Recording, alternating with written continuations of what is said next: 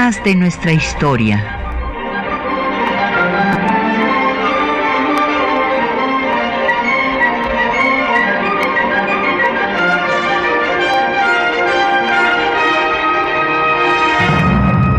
Un espacio que difunde el conocimiento del pasado para comprender nuestro presente.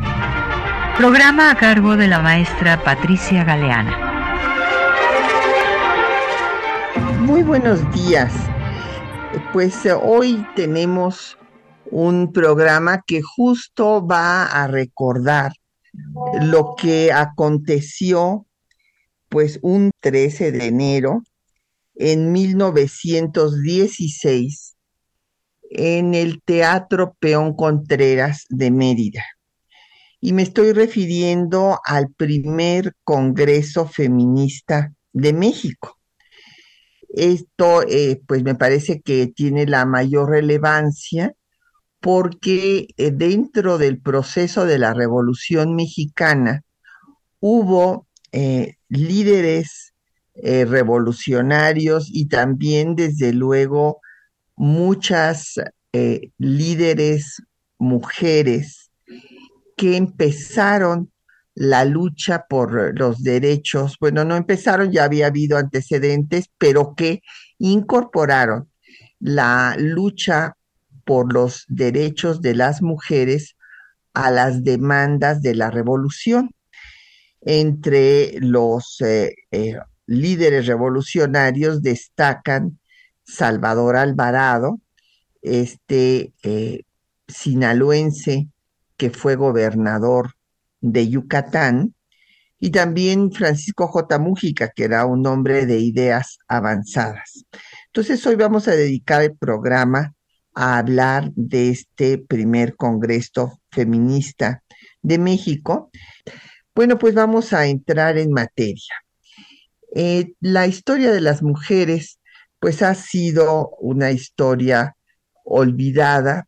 Eh, la historiografía no se ocupó de estudiar el quehacer de las mujeres, pues eh, eran los historiadores eran hombres y las mujeres pues no tenían eh, derechos de ningún tipo y esto pues hacía que pasaran eh, absolutamente desapercibidas, bueno, al grado de que una colega, Carmen Ramos, que es de las eh, primeras que empieza a estudiar la historia de las mujeres aquí en México, destaca que cuando se hacía un inventario de lo que tenía una hacienda en el siglo XVII, pues se ponía pues cuántos peones había, cuál era la producción de la hacienda, desde luego, eh, pues estas eh, cosas eran muy importantes, pero nunca se hablaba de cuántas mujeres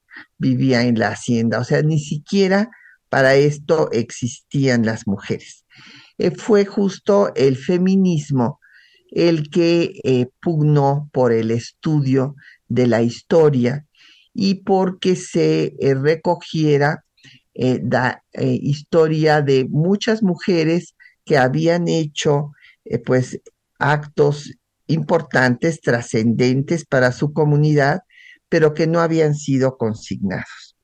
Y bueno, pues así nos enteramos y está en el Archivo General de la Nación una carta de unas zacatecanas que cuando cae el imperio y está discutiéndose en el Congreso la primera constitución de la vida independiente, porque bueno, tenemos la constitución de Apatzingán que se dio en plena insurgencia en 1814, pero la primera constitución de la vida independiente pues se da en 1824 y hay una carta en la que unas mujeres de Zacatecas que realmente pues no se ha podido encontrar rastro de quienes eran, escribieron, eran una veintena de mujeres, escribieron al Congreso eh, pues pidiéndole, pidiéndole a los eh, diputados poder participar en lo que se iba a decidir para eh, la República. Desde luego no fue ni siquiera contestada ni consignada por, por eh, los historiadores eh, de la época esta carta. Después en la constitución de 1857 también llegó al Congreso Constituyente una carta, esta con más firmas, 86 firmas, pues pidiendo que se tomara en cuenta también los derechos de las mujeres. En esta constitución, en este constituyente, hubo dos eh, personajes que defendieron los derechos de las mujeres. Uno de ellos fue Ignacio Ramírez el Nigromante y otro fue Escobar, que tuvo un debate con Ponciano Arriaga porque Escobar dijo que la mujer en eh, la vida matrimonial era como una cosa. Y pues Ponciano Arriaga se ofendió y dijo que esto no era así, pero pues tenía mucha razón el diputado Escobar.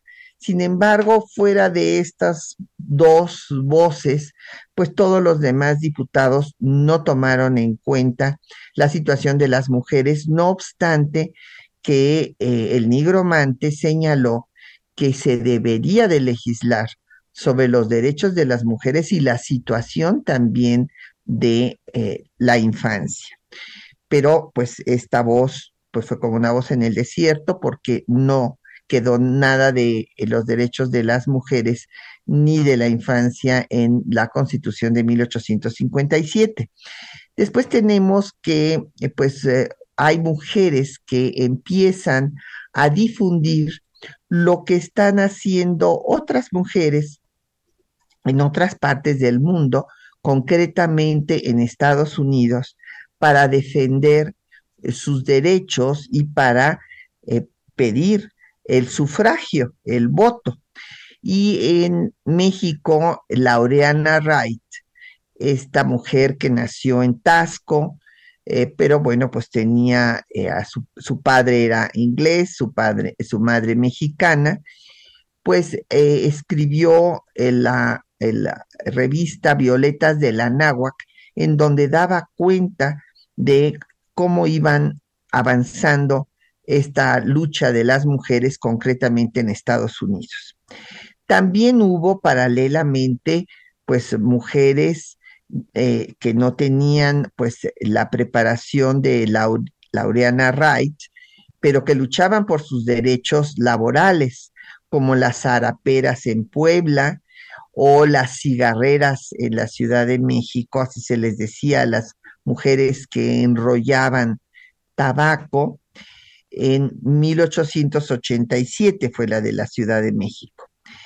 Y eh, pues en, la lucha en contra de la dictadura porfirista y el proceso revolucionario, las mujeres tuvieron un papel muy destacado. Desde luego, todo mundo eh, pues tiene el recuerdo de las soldaderas, que sin duda fueron muy importantes porque eran las que pues alimentaban a la tropa, eh, curaban a los enfermos, enterraban a los muertos, servían de correos, eran botín de guerra también, lamentablemente, y muchas eh, pues se cortaron las trenzas y se volvieron también soldadas y echaron bala y llegaron a tener eh, pues cargos, sobre todo en el ejército zapatista, de coronelas. Pero hay un grupo de mujeres que no han tenido el reconocimiento que se debiera, que fueron las maestras normalistas. Hay que recordar que desde el gobierno de Juárez se inició eh, esta, con el triunfo de la reforma, la educación de las mujeres, se crearon eh, primero la escuela secundaria para señoritas aquí en la Ciudad de México y después se van a crear instituciones semejantes en los estados y eh, se incorporará posteriormente eh, la educación de la pedagogía en estas escuelas secundarias en tiempos de Lerdo de Tejada y entonces eh, de Sebastián Lerdo de Tejada en la presidencia.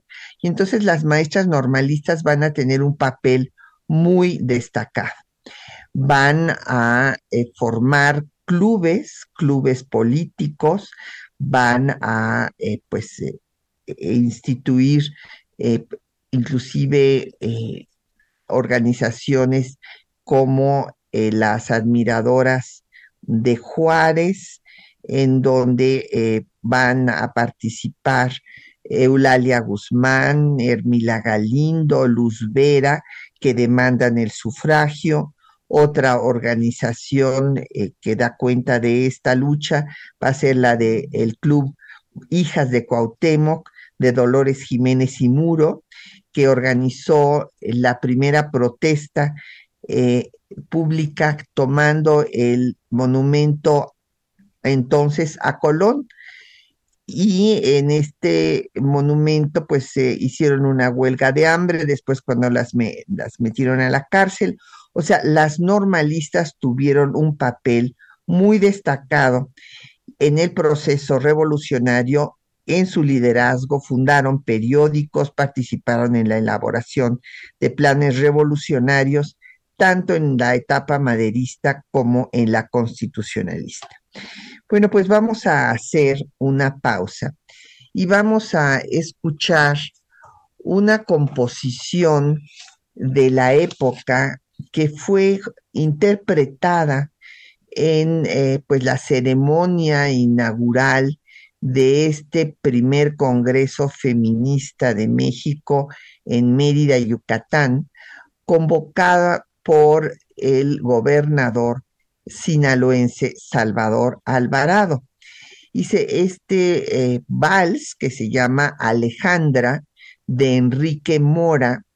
Se compuso en honor de Alejandra Ramírez, eh, la sobrina nieta de Ignacio Ramírez el nigromante, a quien acabo de mencionar, y fue eh, pues tocada por primera vez en 1907, antes de que iniciara la revolución, en la Plaza Machado, allá en Mazatlán, por la orquesta dirigida por Eligio Mora, hermano de Enrique, ambos sinaloenses, ambos mazatlecos. Y justamente, pues, eh, Salvador Alvarado eh, es sinaloense y este es el vals que se interpreta en el eh, Congreso Feminista de México el 13 de enero de 1916. Escuchemos.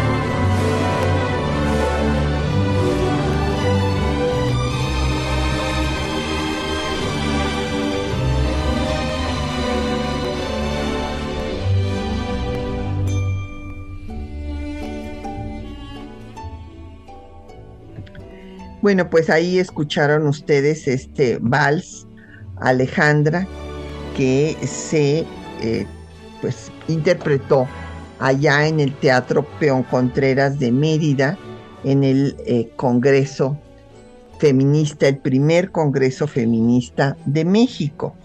Eh, nos han llamado algunos radioescuchas para, les parece muy interesante el tema, don Rodolfo Chávez, le mandamos saludos, a Mario Cortés también. Él nos pregunta sobre eh, bibliografía en torno a la historia de las mujeres, inclusive hasta el tiempo presente. Pues eh, don Mario le recomiendo que vaya usted a visitar el Museo de la Mujer, que es una institución mm, que tú, tengo el privilegio de, haber fundado y, ah, pues sigo dirigiendo es eh, eh, la Federación Mexicana de Universitarias la que eh, pues tiene la responsabilidad de su gestión en un convenio con nuestra Universidad Nacional Autónoma de México. Este es el primer museo de la mujer que se hace en el país, ya va a cumplir 12 años de existir, está en Bolivia 17 en el centro histórico, a un par de cuadras de la plaza de Santo Domingo, y ahí hay una biblioteca en donde usted puede encontrar toda la bibliografía eh, que hay sobre eh, la historia de las mujeres. Eh, también puede usted entrar a las páginas, la página del museo es www.museodelamujer.org.mx y pues eh, también en la página de la Federación Mexicana de Universitarias hay muchas obras, tenemos hasta la fecha casi 30 obras publicadas sobre eh, pues las mujeres y su situación actual en el www.femu.femumex perdón, femumex.org.mx. Bueno, pues eh, regresando al tema, señalaba yo que eh, la historia de las mujeres pues había sido una historia olvidada y que hay hechos muy importantes como este Congreso feminista que se hace en el marco de la revolución en eh, con la, eh, el liderazgo, porque esto pues hay que reconocerlo, quienes tenían el, el liderazgo fundamental pues eran todos hombres, si bien acabo de decir que las mujeres participaron activamente, pues eh, tanto las soldaderas como las maestras normalistas, organizando clubes políticos, dando difusión a las ideas de la revolución, eh, pues luchando en contra de la dictadura primero, luego a favor de Madero, después en contra de Huerta y con el constitucionalismo, pero eh, pues el que tenía el liderazgo, eh, pues en ese momento era el sector masculino y bueno, todavía hasta la fecha, o sea, ha habido, pues tenemos ahorita la primera presidenta de la Suprema Corte de Justicia de la Nación en toda su historia. Pero eh, hubo hombres feministas, y esto me parece muy importante destacarlo como Salvador Alvarado, que era, como ya decía yo, sinaloense, él había nacido en Culiacán, fue lector de regeneración, maderista, y después constitucionalista, y Carranza lo nombra jefe militar del sureste para poder tener eh, pues el control sobre eh, la rica zona enequenera. Y va a ser gobernador de Yucatán de 1915 al eh, inicio del 2000 eh, perdón, del 1918. Fue gobernador dos años, nueve meses. Y eh, pues es un personaje eh, realmente digno de ser estudiado. Él eh, tiene una obra eh, que les recomiendo que lean, se llama La reconstrucción de México, un mensaje a los pueblos de América, en donde reivindica al socialismo de Estado para lograr el progreso.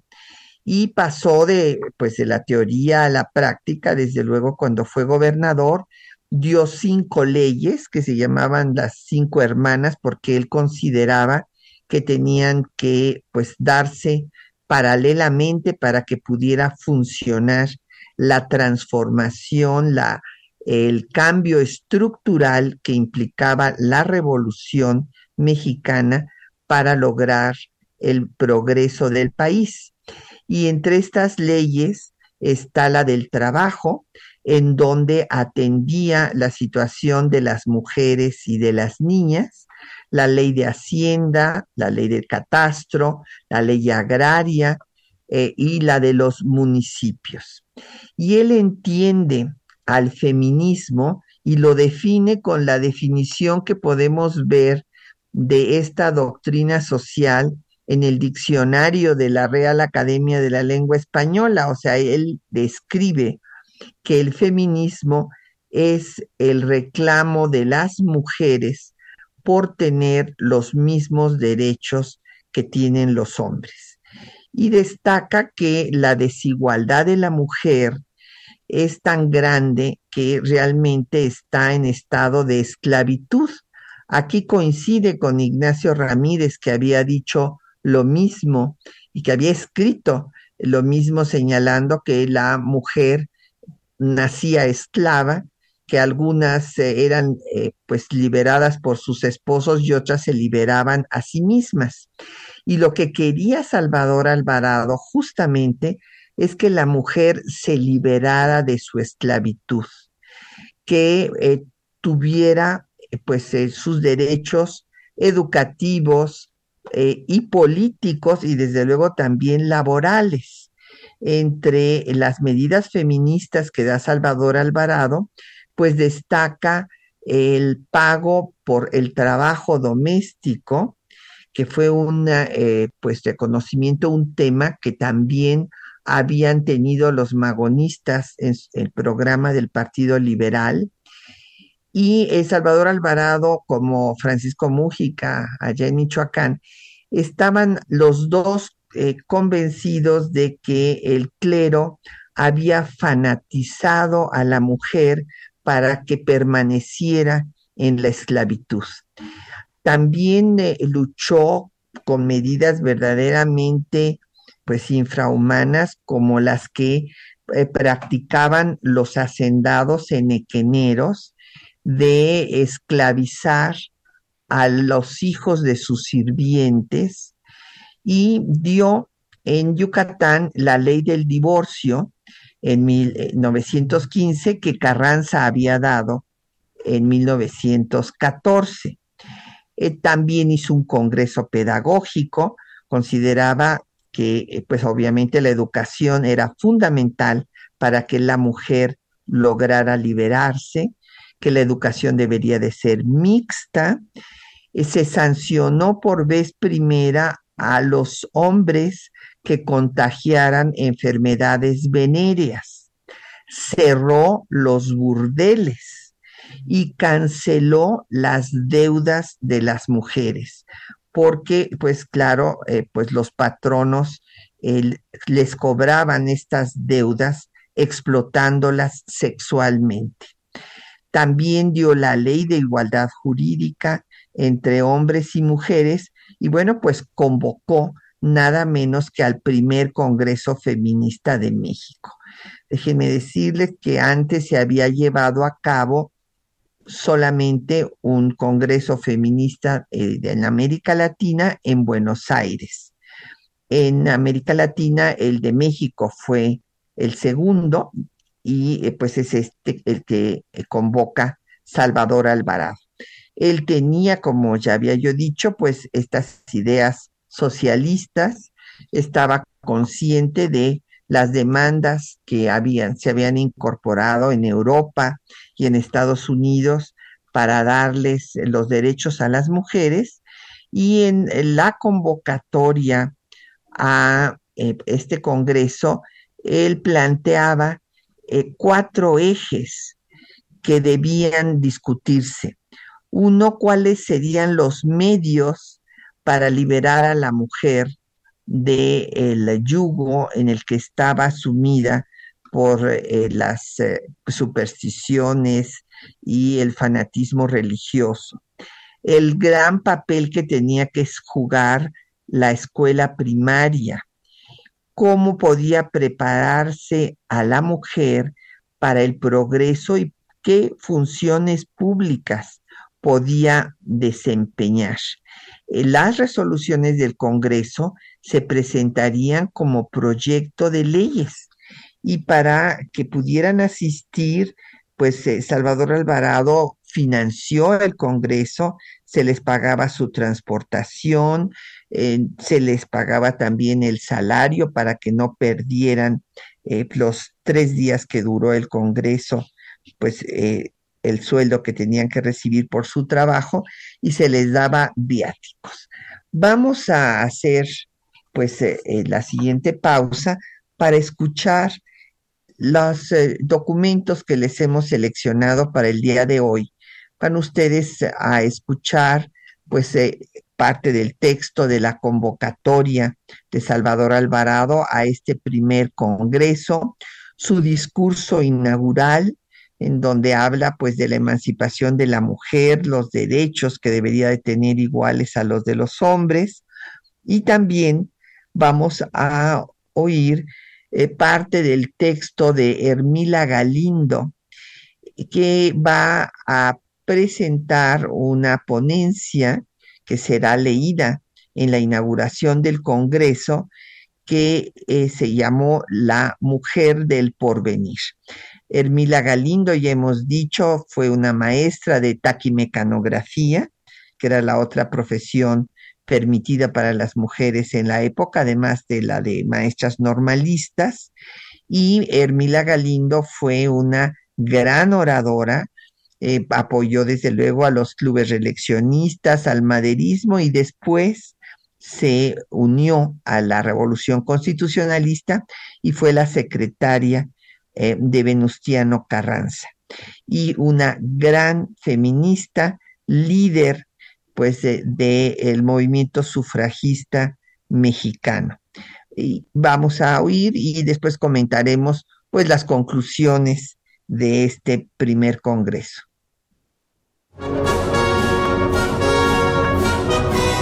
El 28 de octubre de 1915, el general Salvador Alvarado, gobernador de Yucatán, lanzó la convocatoria para realizar el primer Congreso feminista en nuestro país.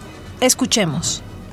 Considerando que es un error social educar a la mujer para una sociedad que ya no existe, habituándola a que permanezca recluida en el hogar, considerando que para que puedan formarse generaciones libres y fuertes es necesario que la mujer obtenga un estado jurídico que la enaltezca y una educación que le permita vivir con independencia?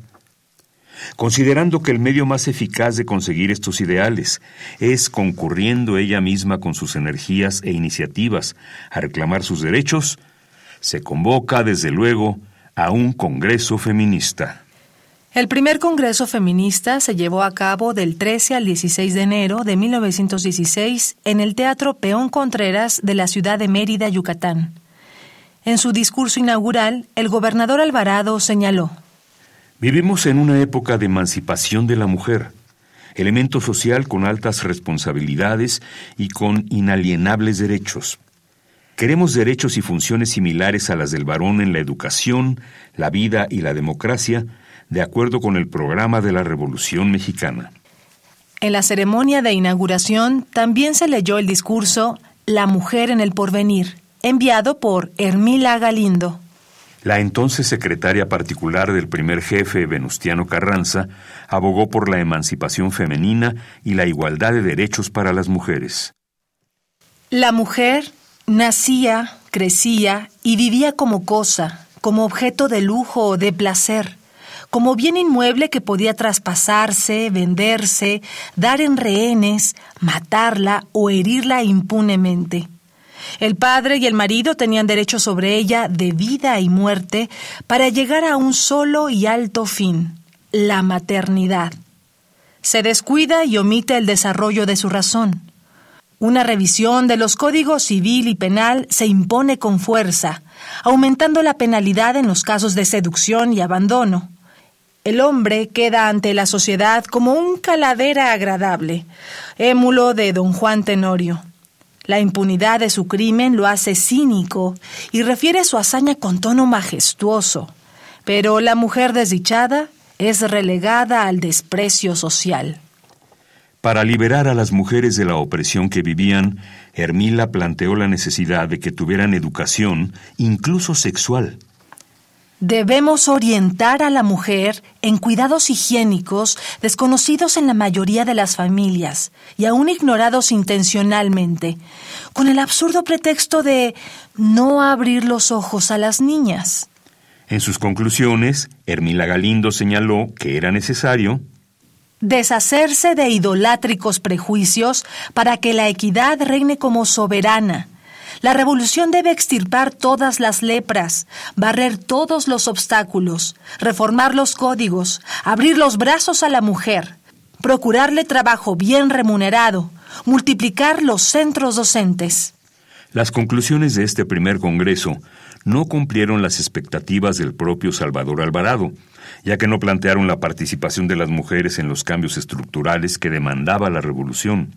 Las maestras normalistas, que eran la mayoría de las participantes en el Congreso, se centraron en que se promoviera la enseñanza de las artes, la medicina y la farmacia, que multiplicaran las becas y las escuelas granja mixtas, y que las y los profesores ganaran el mismo salario.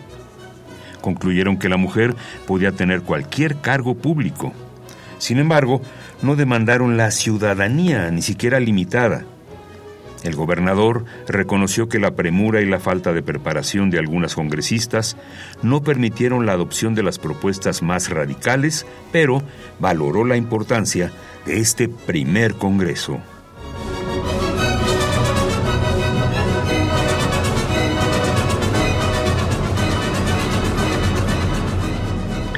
Bueno, pues ahí tienen ustedes eh, los textos que les seleccionamos para esta mañana. Y en efecto, eh, pues ahorita vamos a profundizar en el tema. Eh, pues eh, Salvador Alvarado no quedó pues muy satisfecho con este primer congreso porque él esperaba que demandaran la participación política y no la demandaron. Entonces, por eso se va a hacer un segundo congreso que se realizará a finales del mismo año. O sea, este segundo congreso va a ser en noviembre en 1916, también en Mérida, pero tendrá eh, pues menos eh, eh, audiencia, o sea, participantes que el primero. En el primer congreso hubo 617 delegadas, principalmente normalistas, había mayoría, obviamente, de normalistas de eh, Yucatán, pero hubo de diferentes entidades federativas y ya en el segundo Congreso solamente hubo 237 participantes. Eh, ahorita vamos a ver por qué y qué fue lo que, pues los debates que tuvieron entre ellas. Nada más que nos han llegado muchas preguntas y comentarios de nuestro auditorio. Eh, don Agustín Alcaraz eh, mandó saludos, muchas gracias. Y Citlali Leiva pregunta, pues por la historia, bueno, quiere que se dé la historiografía de las mujeres. Yo le recomiendo, Citlali, que vaya al Museo de la Mujer y que visite sus salas Ahí, eh, pues eh, yo hice la, curaduría, los textos eh, y los guiones, pues son de mi responsabilidad, y hago una revisión de la historia de las mujeres desde las culturas mesoamericanas hasta el tiempo presente. Y ahí, como ya mencioné, pues tenemos también la biblioteca especializada donde se puede ver toda la historia de las mujeres, primero en eh, videos, eh, recreaciones en tercera dimensión, eh, pantallas interactivas y acompañadas de obras de arte.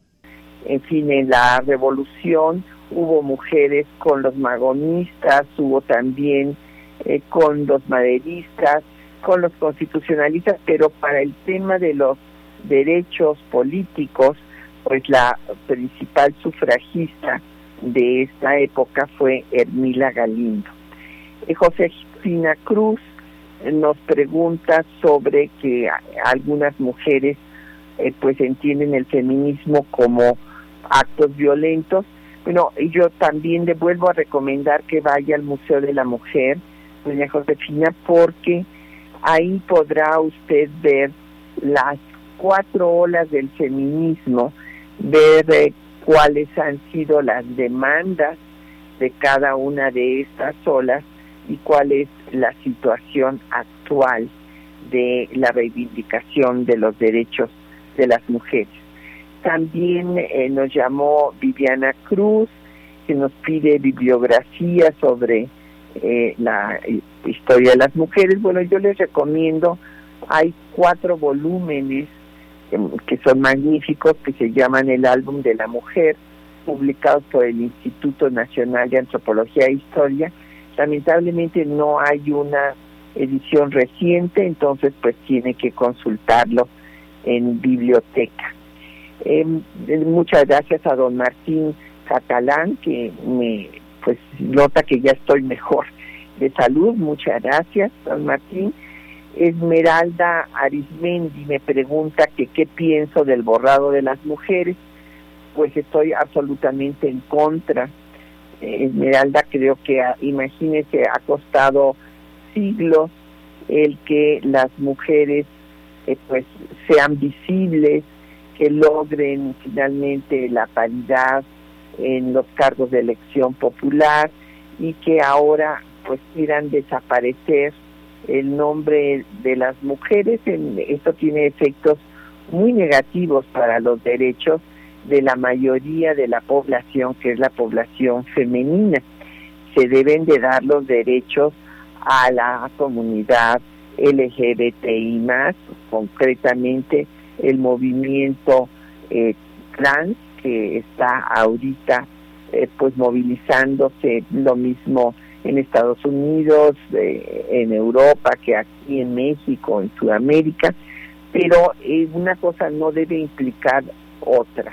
O sea, se debe de mantener, eh, pues la terminología es muy grave que ya en la ley que legaliza la interrupción del embarazo en Quintana Roo ya no se hable de mujeres, sino de personas gestantes pues no, o sea, haremos mujeres y hay otras personas que pues eh, tienen que tener también sus derechos, pero se deben de eh, mencionar los derechos de toda la sociedad y unos derechos no deben de excluir los de, repito, los que somos la mayoría de la población. Don Jorge Morán me pregunta sobre pues cómo eh, está la situación de las mujeres en América Latina y cuál sería el país que va a la vanguardia en los derechos de su población femenina, pues en este momento, eh, don Jorge, eh, pues sin duda Argentina, puesto que ahí ya se legalizó la interrupción del embarazo eh, a nivel nacional. Aquí en México no se ha querido modificar el código eh, penal federal, eh, sino que se ha dejado para que se vaya resolviendo estado por estado cuando se podía haber hecho una reforma, pues repito, federal para que la mujer pueda decidir sobre su propio cuerpo. Vamos a pues eh, a escuchar otro poco de música y ahora vamos a escuchar a una sinaloense, pero una sinaloense contemporánea. Es Amparo Ochoa, que fue maestra rural, eh, defensora de causas sociales. Ella se formó en la Escuela Nacional de Música de nuestra Universidad Nacional Autónoma de México y va a cantar eh, la canción que lleva por título Mujer, que es una canción escrita por eh, la venezolana Gloria Martín. Escuchemos.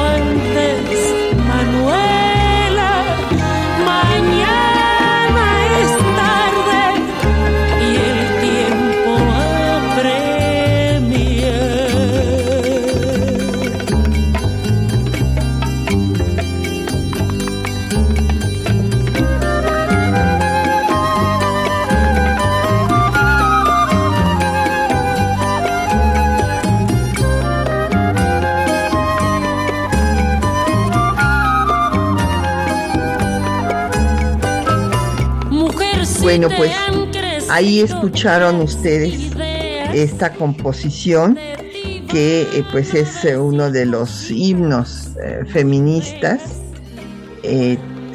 tenemos otros también compuestos por mexicanas que ya se los pondremos en otra ocasión.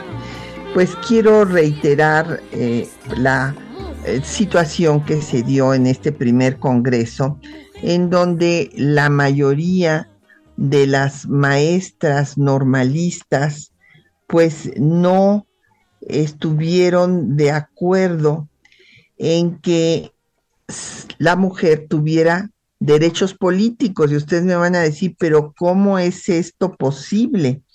Bueno, pues es posible porque tenían pues esta mentalidad fundamentalmente religiosa, que fue uno de los motivos por los cuales no se les dio la ciudadanía en la Constitución de 1917, como veremos más adelante, cuando le dediquemos un programa a la Constitución que nos rige, porque se consideraba, bueno, que estaban controladas por la Iglesia Católica, que fue enemiga de la Revolución. Pero, eh, pues lo cierto es que su cultura religiosa, eh, pues les hacía estar, por ejemplo, en contra de el, eh, pues, eh, eh, de la ponencia de la mujer del porvenir de Hermila Galindo. Hubo un verdadero escándalo, la llamaron inmoral, no querían ni siquiera que se leyera cuando se empezó a hablar de la educación sexual, se rechazó, en fin, la propia Consuelo Zavala, que era la parte del comité organizador junto con Adolfina Valencia y Solina Pérez, este, la rechonencia de Hermila, sino que la mujer debería de tener ya sus eh, derechos, eh, pues, sus derechos políticos, porque debería de tener eh, ya la práctica y que ah, si los hombres tenían derechos políticos, aunque fueran analfabetas, no era posible que las mujeres se dijera que no estaban preparadas y que por eso no podían tener la ciudadanía. Eh, finalmente, como ya vieron ustedes en eh, las conclusiones de este Congreso, pues no hubo eh, la demanda que Salvador Alvarado esperaba de que quisieran participar políticamente. como maestras se centraron fundamentalmente en los temas educativos, que sin duda son muy importantes, pues eh, incorporando eh, la educación de las artes, pidiendo más becas, que se educara también eh, pues para medicina, para, para que hubiera más médicas, mujeres que trabajaran la medicina, cosa que fue muy importante. La farmacia también, que fue, hubiera farmacéuticas, escuelas mixtas, escuelas granjas. Esto fue muy importante y también eh, hubo eh, pues mujeres eh, más de vanguardia como Adolfina Ávila que señaló que había que liberarse de los prejuicios religiosos y pues abogó por una educación racionalista basada en cuestiones científicas, que la mujer debería de ser educada igual que el hombre y que era fundamental que tuviera independencia económica. Esto pues e, era en efecto la base de su liberación, como lo había expresado también Salvador Alvarado vino y lo escribió en sus textos, como lo señaló Hermila Galindo. Sin embargo, pues si bien eh, señalaron que eh, pues eh, la mujer estaba preparada para tener algunos cargos, no demandaron, repito, la ciudadanía. Por eso se hizo un segundo congreso en noviembre de 1916 en el que solo asistirán 234 mujeres, o sea, hubo, digamos, el sector conservador del primer Congreso no asistió. Por ejemplo, no asistió Consuelo Zavala. Eh, Hermila Galindo mandó nuevamente su eh, texto, su ponencia, defendiéndose de todas las acusaciones que le habían hecho al tacharla de inmoral por pedir educación sexual. Y eh, pues eh, hubo una discusión otra vez para pedir o no el sufragio, la ciudadanía. Y finalmente ganó que pudieran tener el voto pasivo, 147 votos a favor en contra de 89, pero perdieron con el voto activo.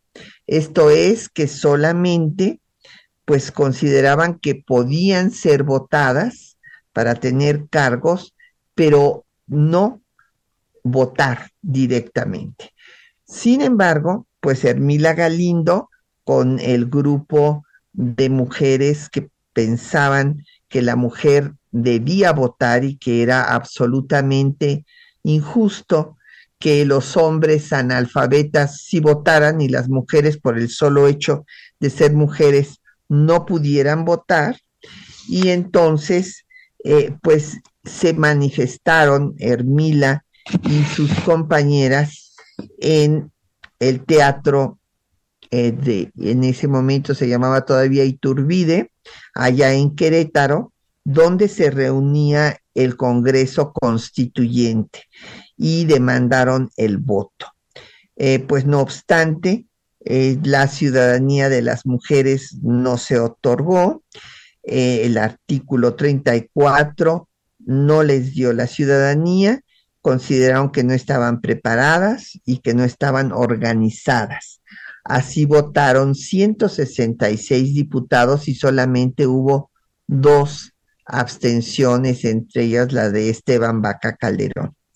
Ya vimos pues que va a quedarse eh, el tema pendiente, se pondrá en práctica la votación en diferentes estados, concretamente en Yucatán, Felipe Carrillo Puerto, sin modificar la constitución, va a hacer que en la práctica sean electas, y así fue electa la primera regidora, Rosa Torre, y tres diputadas, entre ellas su propia hermana, Elvia Carrillo Puerto, en 1923, pero como pues matan a Felipe Carrillo Puerto en 1924, todo se viene abajo. Después hay un congreso feminista que se va a llevar a cabo en la Ciudad de México con la Liga Panamericana de Mujeres en 1933, que ya demandan el voto y eh, no obstante, pues no tendrán éxito. Y en 1935 se va a formar el Frente Único Pro Derechos de la Mujer, en donde se va a tener una alianza muy importante que une lo mismo a mujeres católicas que a mujeres comunistas como Refugio García, Cuca García, que va a ser el alma de ese Frente Único Pro Derechos de la Mujer, y eh, van a demandar el voto a nivel federal, no solamente a nivel local. hacen una huelga de hambre y el presidente Cárdenas manda la iniciativa para hacer la reforma al artículo 34 constitucional, pero esta iniciativa se congela por el propio gobierno cardenista, no se lleva a cabo el cómputo de los votos, el cómputo final para publicarlo en el diario oficial, cuando ya se tenía la votación de más de la mitad de los congresos estatales, que es lo que se necesita para una reforma constitucional, pero eh, pues venía la sucesión presidencial y se temía que si se les daba el voto a las mujeres, votarían por eh, pues Juan Andreu Almazán, que era el candidato de derecha. Entonces no se hizo la reforma constitucional y eh, pues se va a dar eh, la ciudadanía limitada en 1947 a nivel municipal y en 1953 se dará finalmente eh, la ciudadanía plena con el voto federal, siendo México de los últimos seis países de América Latina en otorgar la ciudadanía a su población femenina. Pues ya eh, no se nos eh, va a acabar el tiempo, nos tenemos que despedir y pues solo nos resta agradecer el apoyo a nuestros compañeros que hacen posible el programa.